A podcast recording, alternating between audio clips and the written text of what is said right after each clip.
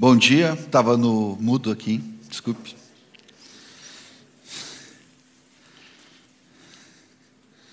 Acho que dá para ficar aqui embaixo, né? A gente tá, vai falar de família, e família é, é tudo bem, todo mundo pertinho, né? Então aqui eu fico mais à vontade. Eu consigo enxergar só da metade para lá, porque tem aquela luz mas que coisa boa, é o que a gente mais precisa nesses dias, é de luz, não é verdade? em tempos de tantas trevas. Essa semana o Senhor nos lembrou de uma passagem na carta dos Efésios, aos Efésios, que temos lido tanto nesses últimos tempos, e não vai ser diferente também, pelo menos é, nessa manhã está em Efésios capítulo 1, versículo 17.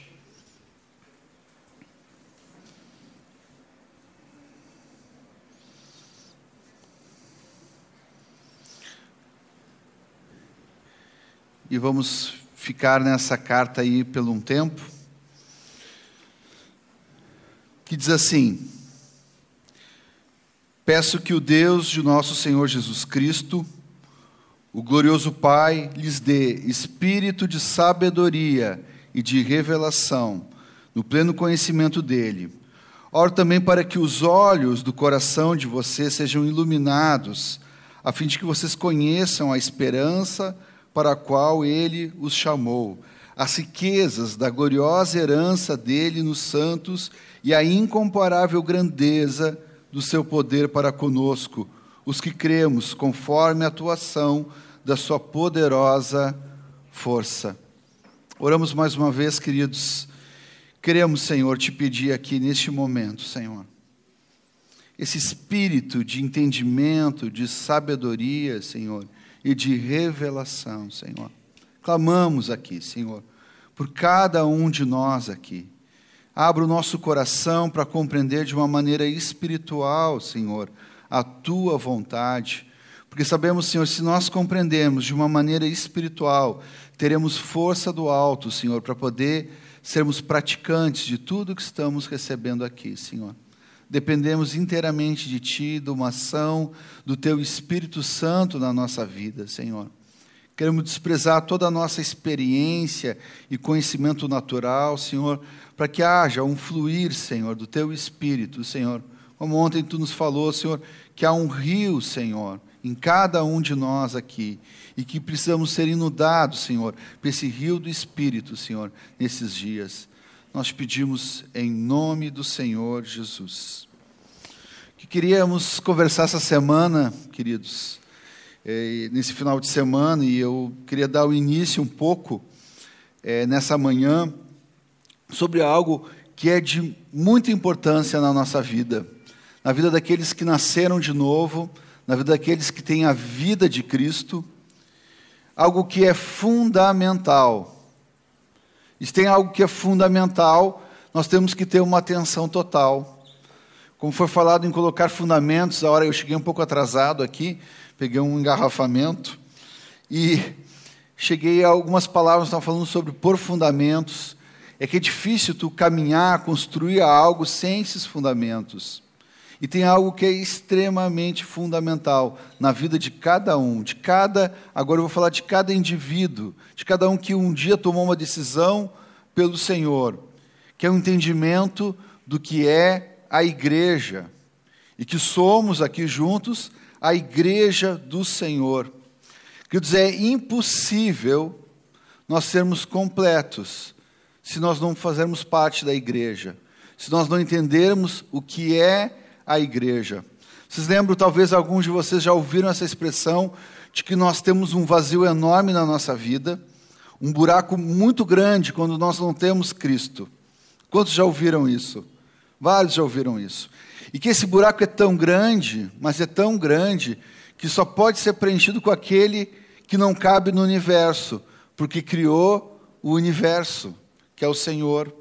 É Ele que nos completa. Cristo nos completa. Mas também na nossa vida nós temos que ter um entendimento de como Ele completa isso na vida de cada um de nós, porque diz que a igreja é a plenitude de Cristo e enche todas as coisas, completa todas as coisas, também na nossa vida. Nós precisamos, queridos, ter um entendimento espiritual do que é a igreja e vivermos como igreja. O Senhor quer nos levar a um passo a mais. Aqueles pensamentos que temos a respeito da igreja precisam ser colocados no seu devido lugar, pela uma ação do Espírito Santo em cada um de nós. Eu entendo, eu compreendo que cada um aqui teve uma experiência com o Senhor um dia, senão não estaria aqui. E se alguém está aqui e ainda não teve essa experiência com o Senhor, urgentemente, é, se incline para Ele, que Ele quer se revelar para a tua vida. Mas e, e, com a vinda de Cristo, muitas coisas aconteceram na nossa vida. Mesmo nós novinhos ainda, nós tínhamos um tipo de vida, uma forma de vida, e quando tomamos essa decisão no Senhor, nós somos transformados, algo acontece em nós, somos curados, libertos. Nós tínhamos uma vida que nos sentimos rejeitados e fomos aceitos pelo Senhor. E poderíamos falar muitas e muitas coisas aqui do que Deus faz quando tomamos essa decisão de viver uma vida para o Senhor. É assim que Ele faz. Mas agora nós queremos crescer um pouco mais, que há algo, uma nova vida no corpo de Cristo, na igreja, e nós precisamos desse entendimento. E queria aqui estimular vocês agora a pensar um pouquinho de como era a igreja. Uma das coisas muito interessantes é que quando queremos definir algo e a gente já sabe que algo aconteceu, é só nós olharmos para trás e ver como é que era essa vida. A vida dos nossos irmãos lá atrás definem muito o que é a igreja. E aonde que a gente consegue ver um pouco mais nas escrituras sobre a vida da igreja? Onde? Atos dos Apóstolos, né? A narrativa, a continuidade dessa narrativa que Lucas escreveu sobre o povo. Esse, é, é, esse livro, né, de, que depois, com o passar dos anos, eu não me lembro que século foi, foi dividido em 28 capítulos, e ali a gente pode ver a narrativa do início da igreja. Mas eu queria chegar bem lá no comecinho dessa narrativa, para nós olharmos para uma coisa muito importante, num texto muito conhecido, e que eu queria que vocês abrissem em Atos 2, 42. Ele é muito conhecido e ele expressa e mostra como era o começo dessa vida de igreja.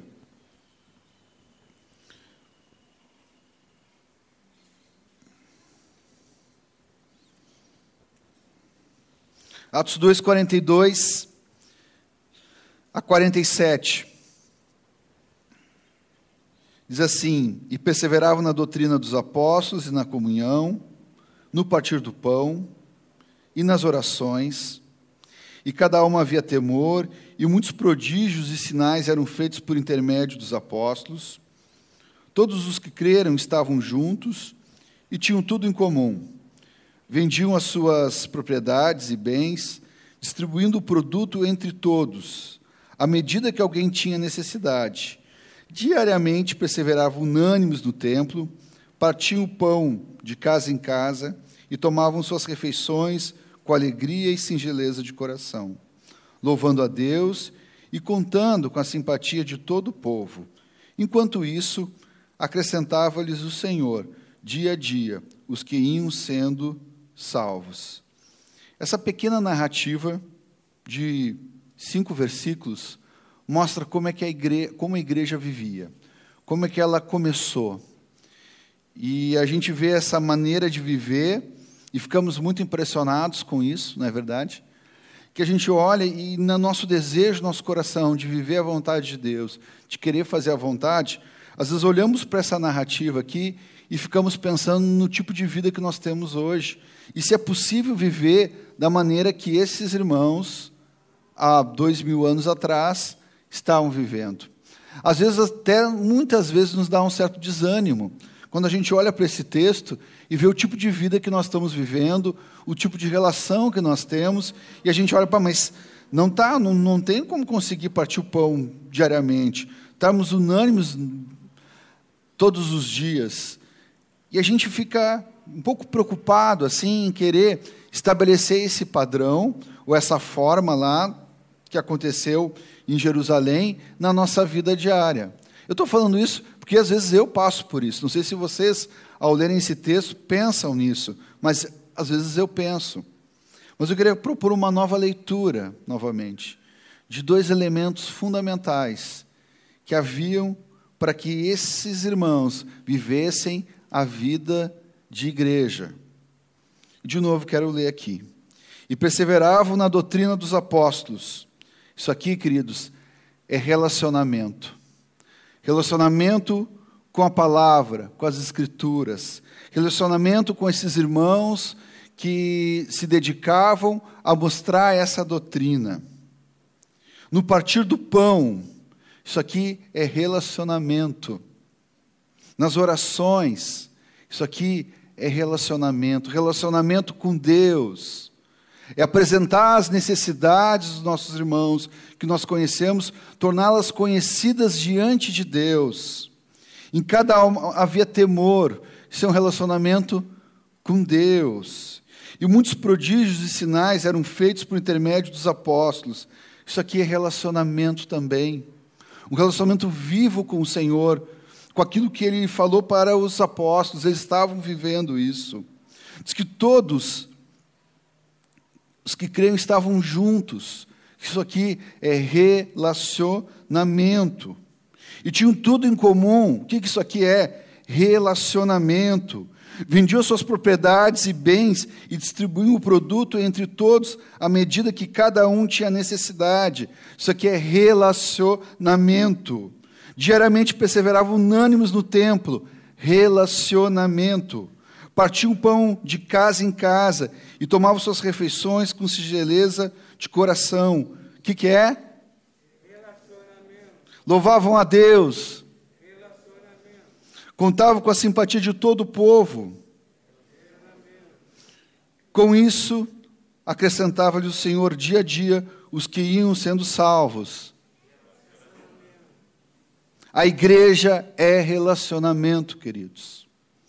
E junto com esse relacionamento existe algo poderoso que faz existir esse relacionamento. E eu convido vocês a ler de novo esse texto. E perseveravam na doutrina dos apóstolos e na comunhão amor. Partir o pão é amor. E nas orações, amor. Em cada alma havia temor, amor.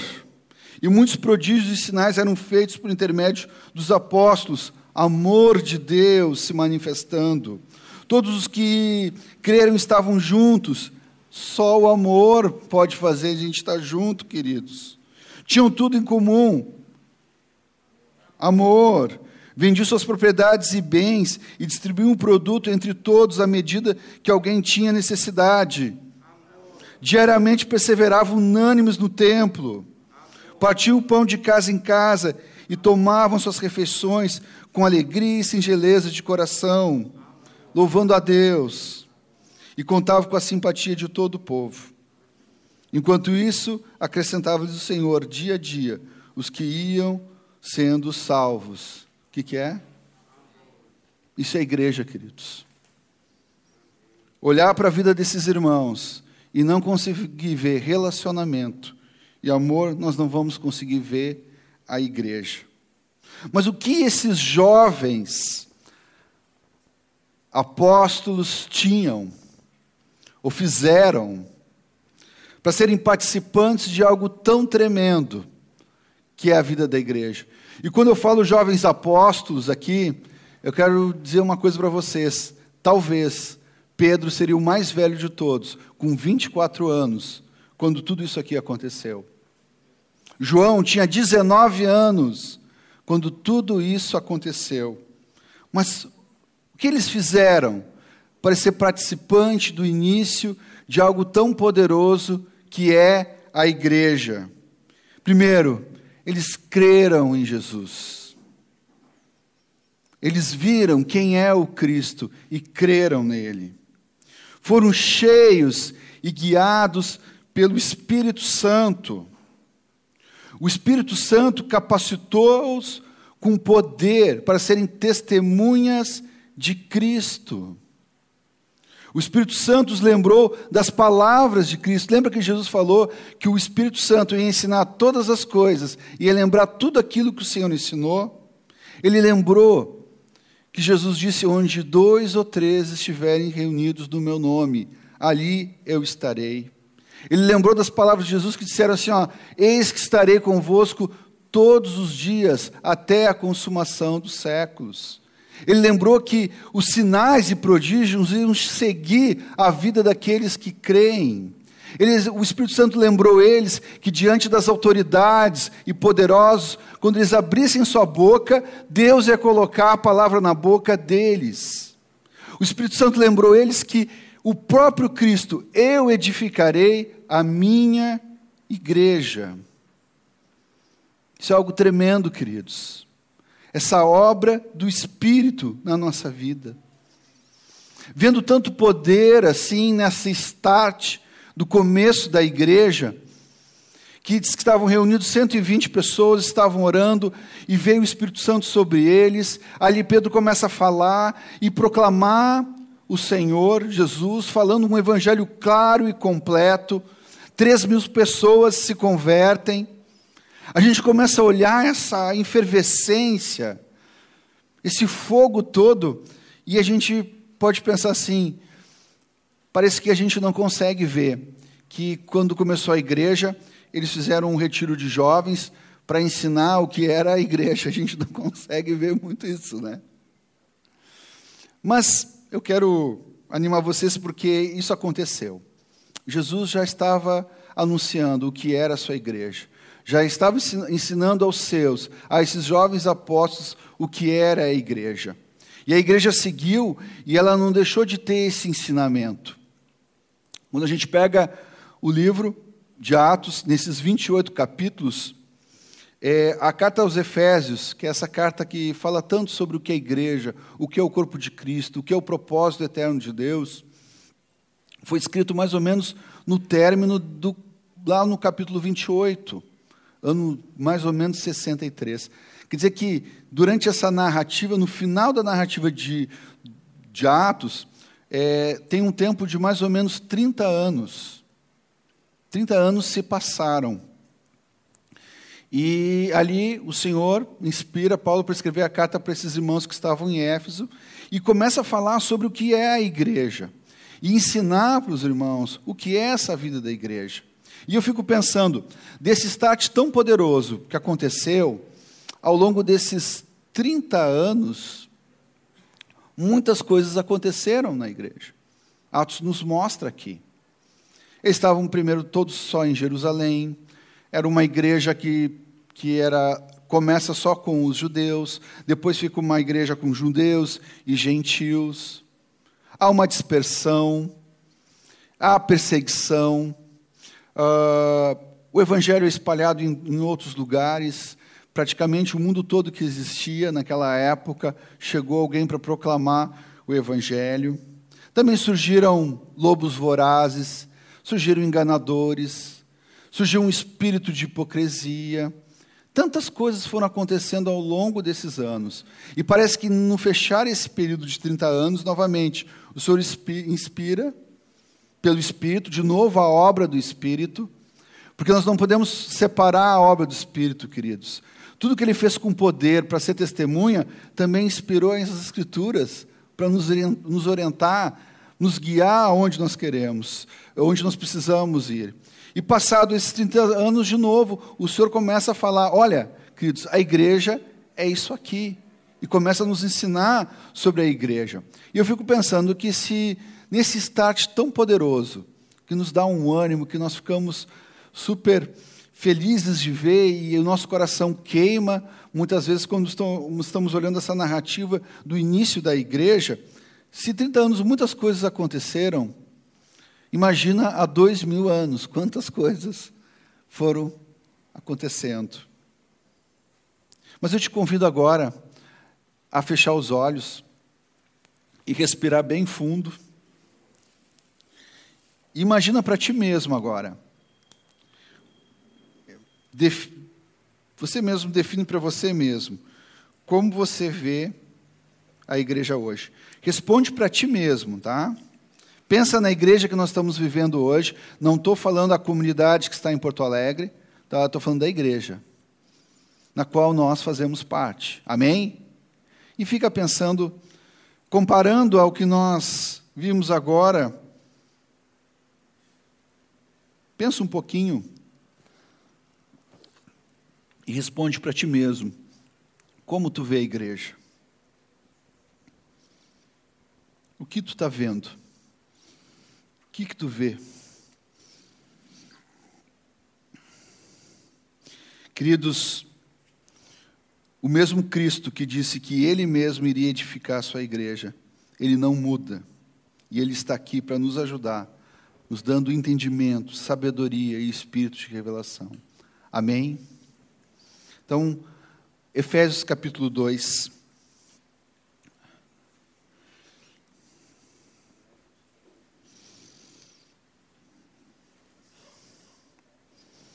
Efésios capítulo 2 é a história da nossa vida, queridos.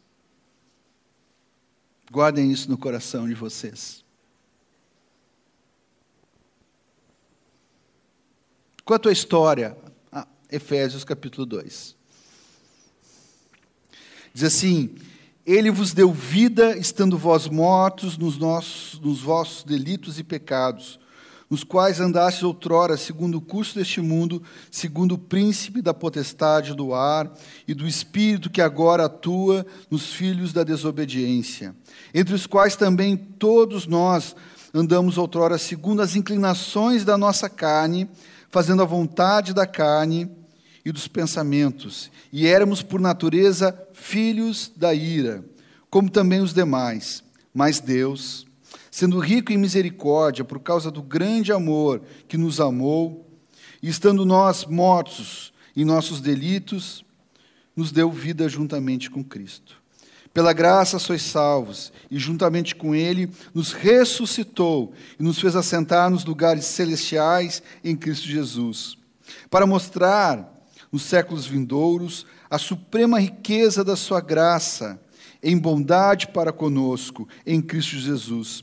Porque pela graça sois salvos, mediante a fé, e isso não vem de vós, é dom de Deus, não de obras, para que ninguém se glorie. Pois somos feitura dele, criados em Cristo Jesus para boas obras, as quais Deus de antemão preparou para que andássemos nelas. Portanto, sempre temos que ter uma atenção nessa palavra. Portanto, lembrai-vos que outrora vós, gentios na carne, chamado incircuncisão por aqueles que intitulam circuncisos na carne, por mãos humanas, naquele tempo estáveis sem Cristo, separados da comunidade de Israel, estranhos à aliança da promessa, não tendo esperança e sem Deus no mundo. Não é a história da nossa vida? Mas agora, em Cristo Jesus, vós, nós, que antes estáveis longe, foste aproximados pelo sangue de Cristo, porque Ele é a nossa paz, o qual ambos fez um, e tendo derribado a parede da separação que estava no meio, a inimizade, aboliu na sua carne a lei dos mandamentos na forma de ordenanças, para que dos dois criasse em si mesmo um novo homem, fazendo paz e reconciliasse ambos em um só corpo com Deus, por intermédio da cruz, destruindo pela destruindo por ela a inimizade. E vindo evangelizou paz a vós outros que estáveis longe e paz também aos que estavam perto. Porque por ele ambos temos acesso ao Pai em um espírito. Assim, já não sois estrangeiros e peregrinos, mas concidadãos dos santos, sois da família de Deus, edificados sobre o fundamento dos apóstolos e profetas, sendo Ele mesmo, Cristo Jesus, a pedra angular, no qual todo edifício bem ajustado cresce para santuário dedicado ao Senhor, no qual também vós juntamente estáis sendo edificados para a habitação de Deus no Espírito. Amém? Até o versículo 12, o texto escreve como era a nossa vida sem Cristo. E agora nós precisamos ver, amados, como é que é, se essa era a nossa vida sem Cristo, nós precisamos ver agora essa nossa nova realidade, agora como igreja Senhor. Então, entre o versículo 14 ao versículo 22 desse capítulo, tem sete expressões aqui que definem a igreja. E é nelas que queremos trabalhar um pouquinho hoje, nessa manhã. Vamos ver até antes do intervalo quantos nós conseguimos. Mas a primeira expressão que define o que é a igreja está no versículo 14. E diz que a igreja é um só povo. Porque ele é a nossa paz, versículo 14, o qual de ambos os povos, ou de ambos, fez um, e derribando a parede de separação que estava no meio. Nós conhecemos a história que na palavra de que Deus separou um povo para ele. A gente vê é, desde a queda de Adão, e eu poderia dizer antes mesmo, esse desejo tremendo que faz parte do propósito eterno de Deus. E por que, que nós fomos criados? E por que, que nós estamos aqui? Essa é a resposta né, que temos e que ela não pode ser só um texto, mas algo que nós precisamos viver. Porque não faz sentido nós sabermos qual é a razão de nós estarmos aqui e não vivermos por meio dessa razão. E Deus queria ter comunhão com o homem, queria ter uma família em unidade, é, nos criou para é, nos amar e ser amado por nós. Esse foi o plano de Deus.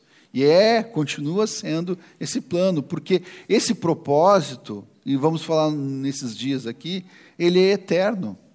Ele é antes de Adão, e depois, quando o Senhor Jesus voltar, continua esse propósito, sendo ativo, operante na vida dessa família. E Deus separou um povo. Aconteceu muitas coisas, e aqui é,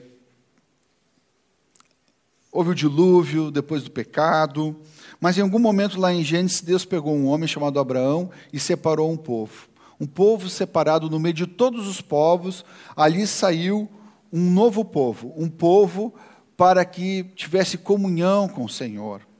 Fosse o povo de Deus, o que nós falamos do povo de Deus.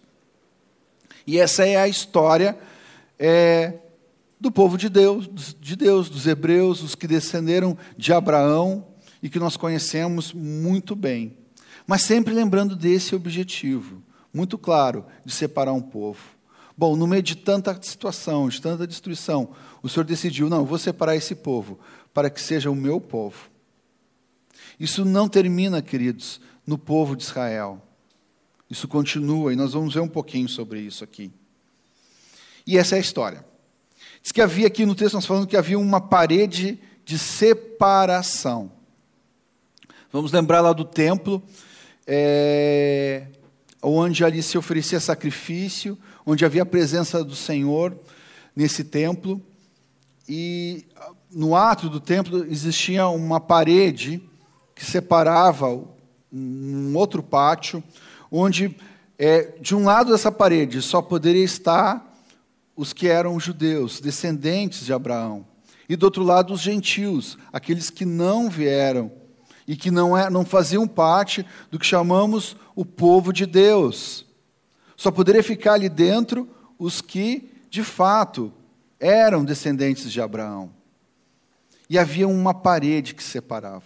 Bom, a gente sabe que essa obra da cruz fez separação, quebrou, não só rasgou aquela cortina que nós vamos falar mais adiante, mas quebrou essa parede. Isso era uma coisa muito séria. Diz que havia um, um, uma entrada, um portão, e tinha uma descrição mais ou menos assim: qualquer gentil que ultrapassar essa porta deve morrer apedrejado. Não tinha como entrar, não poderia haver essa mistura entre esse povo, num lugar separado apenas para os judeus. Você lembra daquela situação do, lá em Atos, que, Jesus, que Paulo volta para Jerusalém e ele vai ao templo. E ele tinha uns amigos dele, tinha entre os amigos dele o Trófimo, que era um grego e que era gentil. E, e, Paulo teve lá no templo. E os acusadores deles fizeram assim algo, uma calúnia, dizendo que Paulo, ele corrompeu, ele profanou o templo, introduzindo um gentil dentro do templo. Eu acho que se tinha alguém que podia levar alguém para dentro do templo, era o próprio Paulo. Porque ele tinha um entendimento muito bem. Porque até o Senhor inspirou ele a falar que essa parede de separação acabou. Agora não existe gentios e judeus, é um povo só. E isso é algo importante, queridos, nós considerarmos isso. Houve um rompimento, quebrou, essa parede foi destruída, não há mais separação. Através da morte de Cristo e da sua obra, ele quebrou com tudo isso, com toda essa rivalidade, com toda essa separação. Ele diz que de ambos fez um povo. O povo vivia dividido, e não só dividido entre os judeus e os gentios, mas os próprios judeus eram divididos. Tinha os saduceus, os fariseus, tinha os essênios, tinha os zelotes, eram partidos, cada grupo vivia de um jeito ali e não se misturavam e tinham ideias diferentes das coisas. Quer dizer, Deus separou um povo e mesmo esse povo estava todo dividido. Mas quando quebra essa parede de separação, Deus estabelece um povo só. E isso é a igreja também, queridos. A igreja é um povo só. Não, é, não tem agora mais japonês, nem sueco, nem brasileiro, nem alemão, nem africano. Somos um povo só. Amém? Segundo, realidade é que a igreja é um só novo homem. Olhem bem, queridos. A igreja, que é o povo de Deus, que acabamos vendo no item 1 aqui, ele é um só novo homem.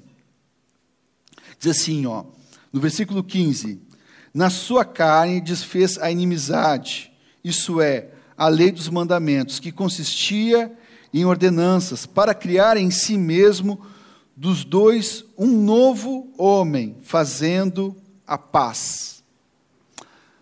Os rabinos e fariseus da época introduziram, além da lei de Deus, é, outros, outras ordenanças centenas delas, e colocavam sobre o, sobre o povo esse jugo dessas ordenanças. Que, que eram essas ordenanças? Eram ritos religiosos, costumes, tradições humanas. E isso não cooperava para o povo se aproximar de Deus. Pelo contrário, tinha, tinha só um efeito externo, mas não interno.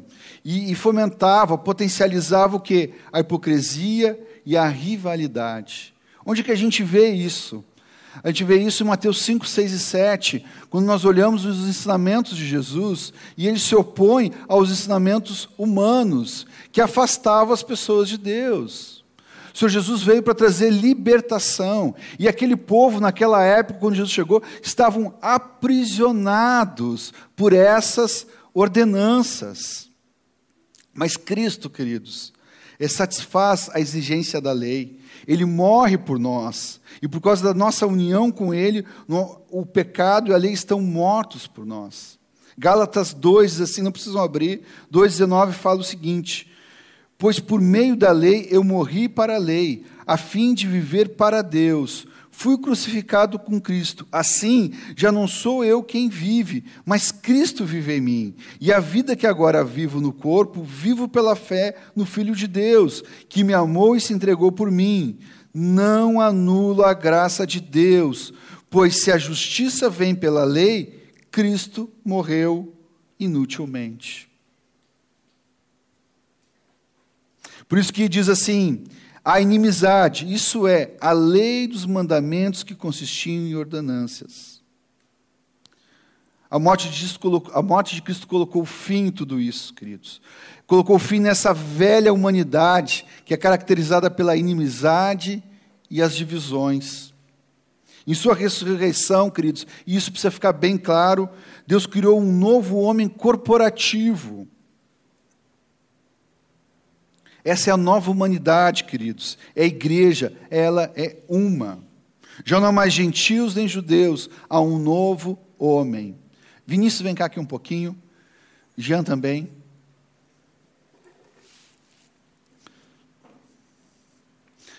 Quando é que tu te converteu, Vinícius? Há 12 anos. Fazem 12 anos. Há 12 anos, o Vinícius, se con- 13 anos, o Vinícius se converteu. Amado irmão nosso, querido. Não, não precisa, precisa.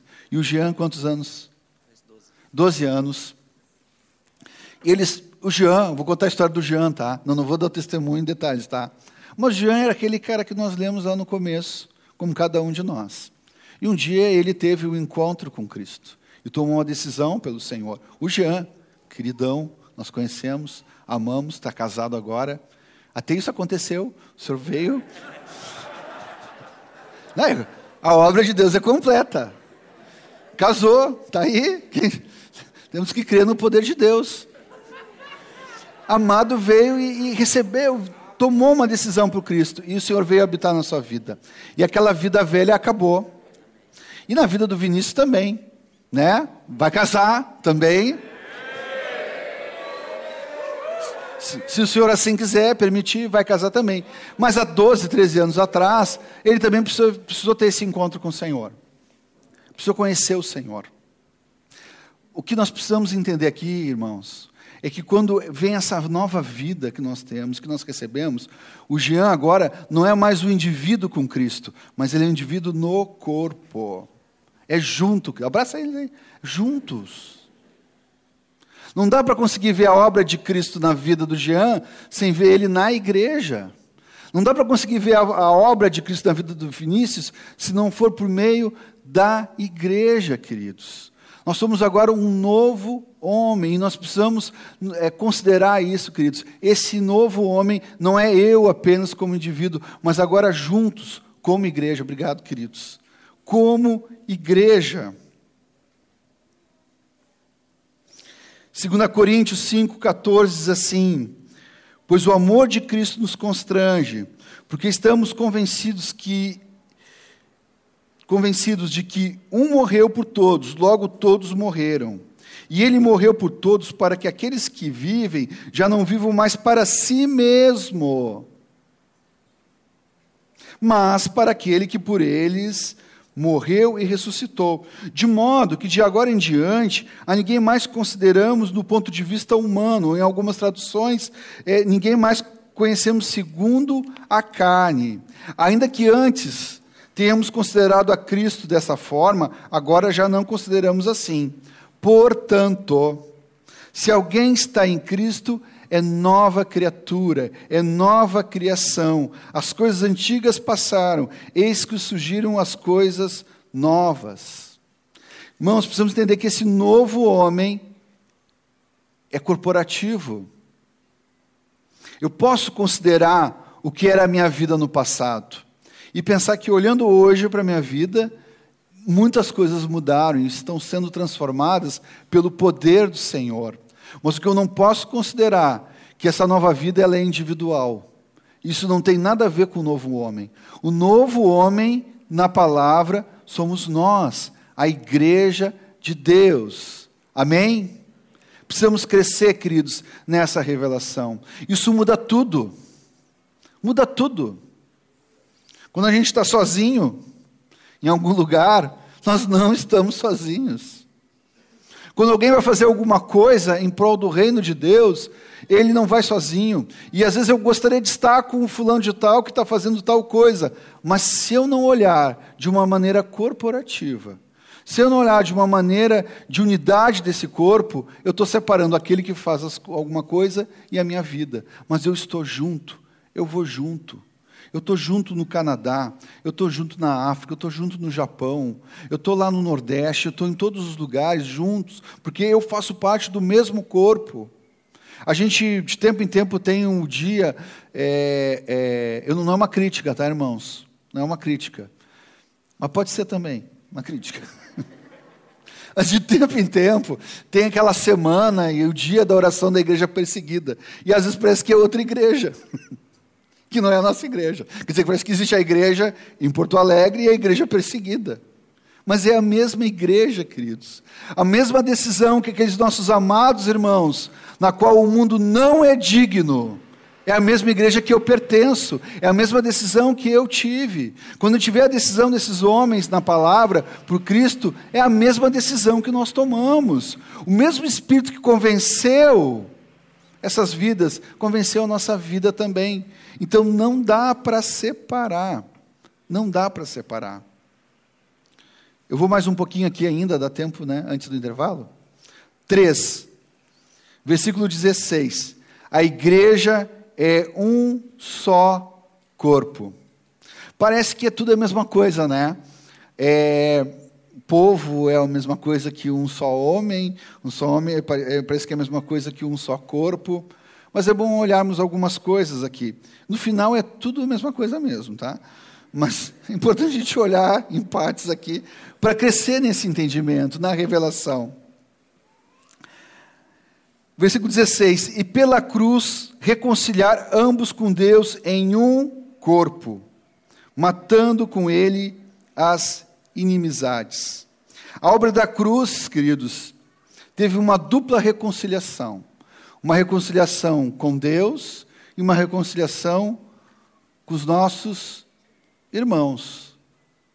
Não é verdade?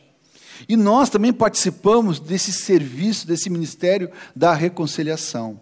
Aliás, a grande maioria de nós aqui chegou aqui porque alguns irmãos, tendo um entendimento muito claro de participarem desse ministério da reconciliação, falaram de Cristo para nós. E daí nós nos reconciliamos com o Senhor. Não é isso? Um exemplo muito precioso, assim, uma figura, né? É a própria cruz, na verdade né, ela começa, não tem nenhuma cruz aqui, né? Ela começa com uma ligação vertical, nossa com o Senhor, e é na horizontal a nossa reconciliação nossos irmãos. Em outras palavras, para isso acontecer, a gente tem que ir para a cruz também, porque essa é a reconciliação que Deus quer de nós. Ah, nós vamos ver aqui um pouco mais sobre isso, mas nós temos que nos oferecer como esse sacrifício vivo, para que essa reconciliação ela aconteça de fato, né? É, Cristo carregou no seu corpo a nossa inimizade, crucificou o nosso velho homem egoísta e rebelde e matou na cruz. O indivíduo é, que vivia solitário e agora vive essa nova vida, ele sabe que não existe mais esse velho homem egoísta e tudo aquilo que nós vimos no início dos versículos lá do capítulo 2. Ele nos reconciliou com o Senhor. E a figura do corpo expressa algo tremendo na vida da igreja. É talvez seja a maior expressão de unidade que nós temos. Por isso, queridos, que divisão no corpo é uma contradição. O corpo não pode estar dividido. Ele tem que estar unido. Imagina se eu viesse aqui para trazer uma palavra para vocês e deixasse a minha boca em casa. Vocês percebem isso, queridos?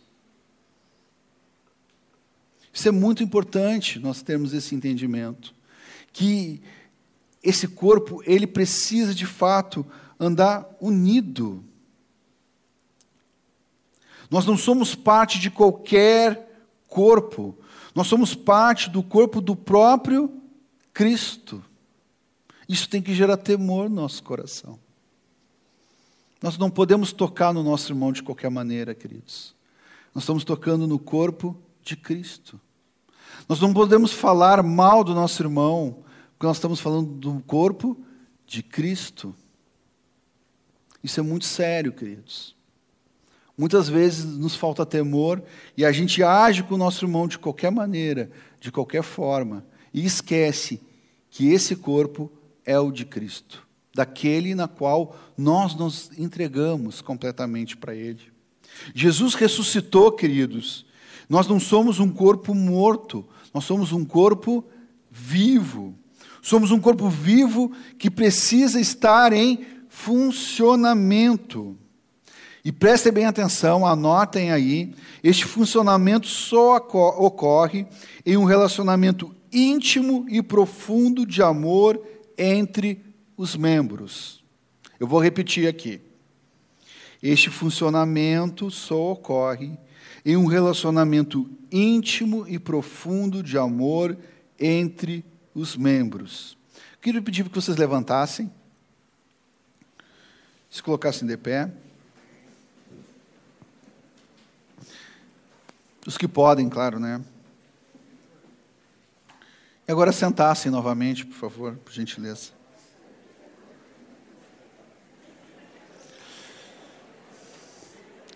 Imagina, queridos, aqui vamos pensar um pouco aqui, se nós, os membros lutassem entre si na hora que nós fôssemos levantar.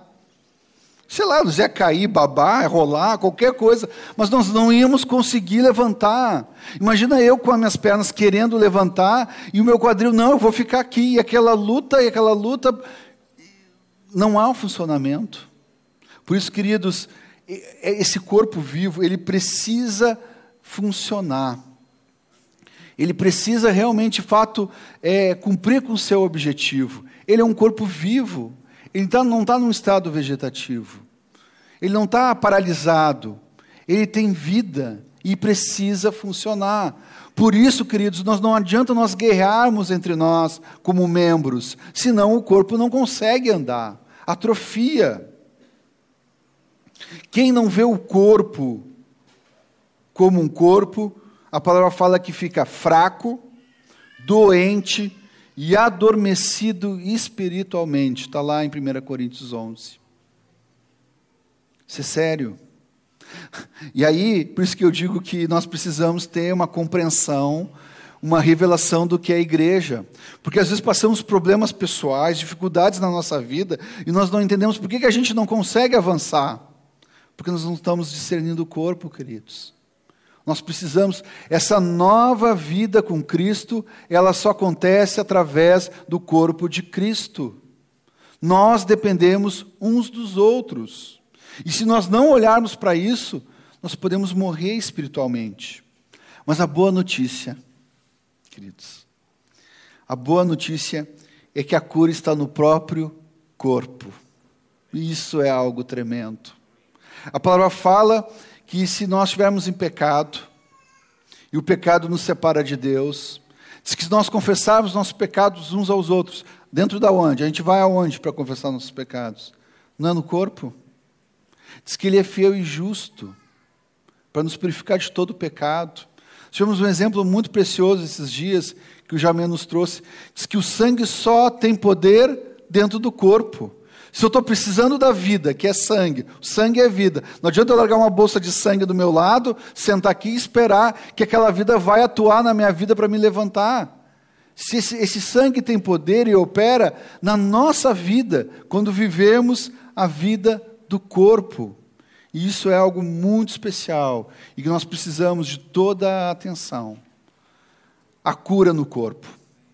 Eu sei, eu sei que às vezes a gente vê algumas situações no corpo e às vezes nós somos até feridos pelo próprio corpo em alguns momentos. Mas não te engana, meu irmão, não te engana que a cura está no corpo também. É Ele que nos cura. O Senhor deu o corpo para que isso acontecesse também, que fôssemos supridos, que o, nutriente necessário para nós vivermos é, passa pelo corpo. E o nutriente está na cabeça que é Cristo. Está na cabeça.